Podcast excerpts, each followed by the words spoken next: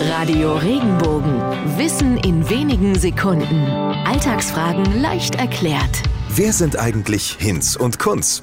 Während heutzutage Namen wie Emma oder Ben die Rankinglisten anführen, waren im Mittelalter Heinrich und Konrad mit Abstand die beliebtesten Vornamen. Viele Könige und Grafen hießen so und das Volk benannte seine Kinder eben nach den Vorbildern. Besonders die Kurzformen Hinz und Kunz wurden so häufig vergeben, dass sie zum Symbol für x-beliebige Personen wurden. Mit Hinz und Kunz kann einfach jeder gemeint sein und genauso wird die Redewendung noch heute verstanden.